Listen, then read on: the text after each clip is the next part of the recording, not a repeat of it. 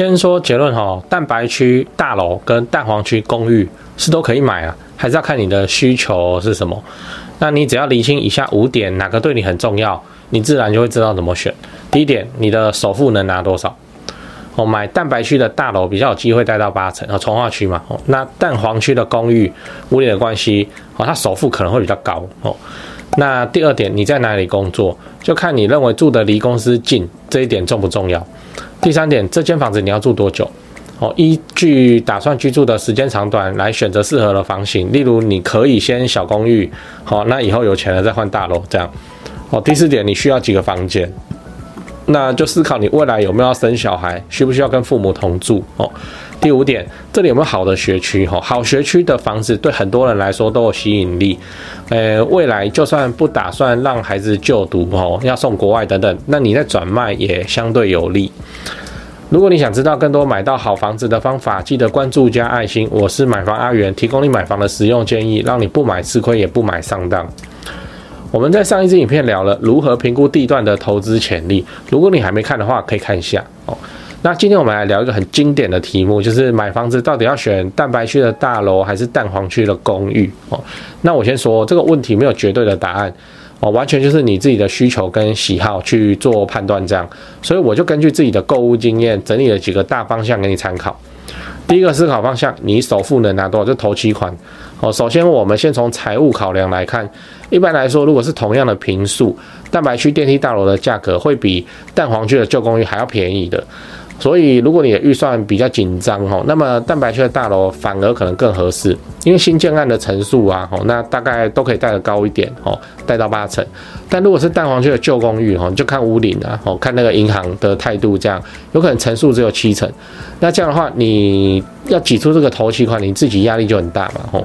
那蛋白区的大楼可能因为头期款在你的手备范围，它更加的符合你的需求，这样。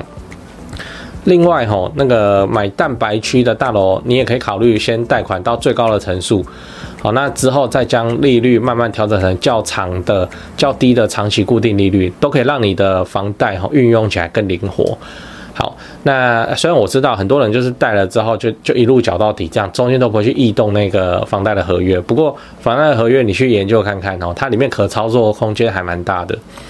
第二个思考方向，你在哪里工作？如果你是买来自住的，那你就需要考虑这间房子哦，离你的工作地点差多远？那需要每天通勤的上班族就一定要考虑交通的便利性哦。蛋黄区它一定是比较便利哦，靠近捷运站的公寓啊，会比可能你住郊区，你开车都要半个小时才能上班的大楼哈，就更加符合你的作息。哦，那也要考虑一下交通时间呐。如果你的房子离你的公司真的很远，那你每天上下班时间会拉得很长，睡眠时间会减少，而且在开车的过程中也不会划手机哦，那对你的身体健康也不见得会是个好的影响。好，那第三个思考方向，这间房子你要住多久？接下来我们来思考一下，你打算在这边住多久？我们之前一直讲一个观念，就是房子可以小换大，旧换新，越换越大间这样，所以你其实不需要勉强你自己一步到位。如果你还年轻，那你就先买蛋黄区小公寓，然后贷个三十年，只要地点有选好，未来好转卖哦。那当然你在居住的期间就辛苦一点，每天爬楼梯哦。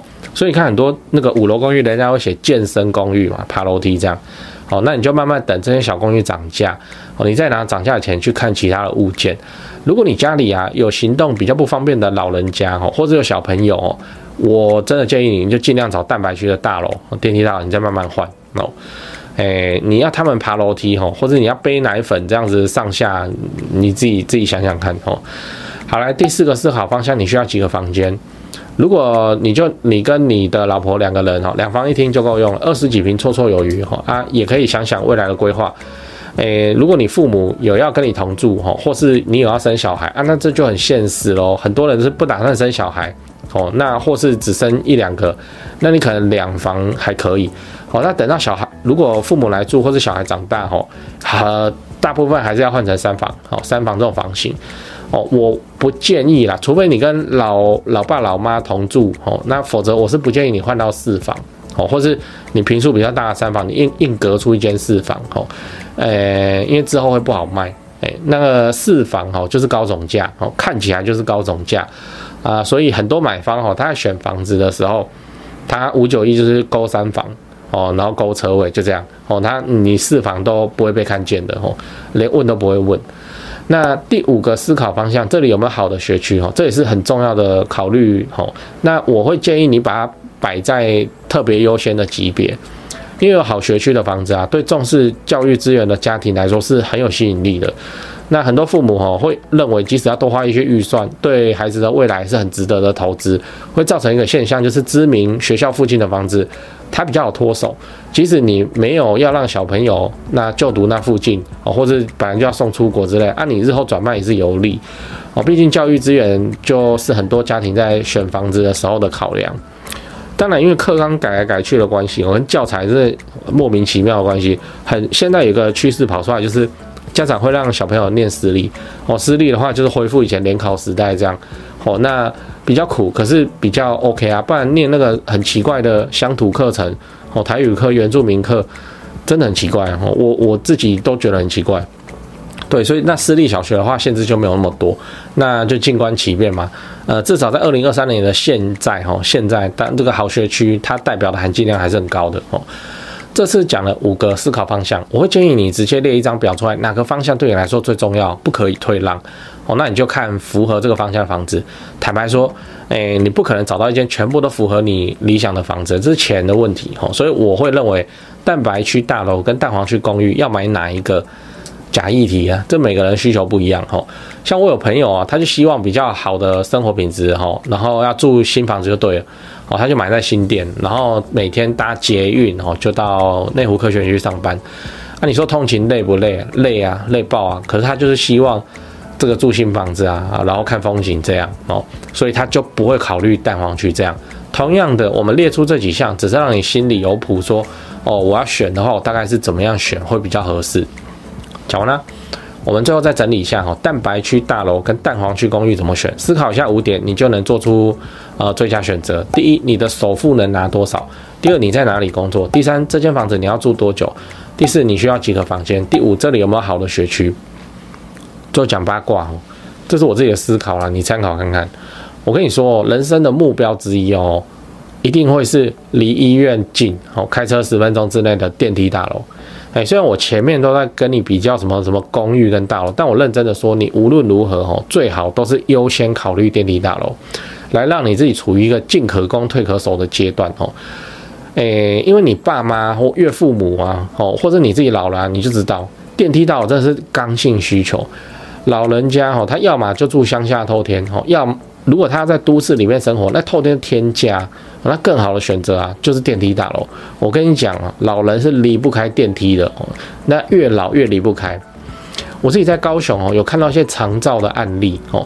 那你老人住电梯或者透天的一楼房间哦，这个玛利亚都还可以推轮椅带他去逛菜市场等等。可是你要是是公寓哦，就要爬楼梯哦。我跟你讲哦，这个老人几乎是在家里面关到往生哦。你那个上下楼，人家怎么怎么弄嘛，把你扛下来再扛上去哦。哦，儿子女儿可能还愿意，但是你能常常这样做吗？哦，所以看了这心里是非常有感觉啊。我真的也是看到那几个长照案例才下定决心说，哦，我以后一定都要买有电梯的，我管他的哦，不然父母老了，或者我自己老了，哦，诶，真的就准备因为行动极端的不方便，然后在楼梯公寓里面被关起来，关到往生哦，诶。电梯大楼哦，比公寓还要贵，还要缴管理费，这我也知道啊，但就要给它贵下去哦。那公寓的未来哦，一定是被卖掉的哦。那电梯大楼你可以卖掉，或是你就自己留一间哦，等到老了之后自己住进去，它有电梯啊哦。这个就是我说的进可攻退可守，你参考看看。反正就这样，就一起努力吧，一起努力赚钱存房子，订阅买房阿元，祝你老了有房也有钱。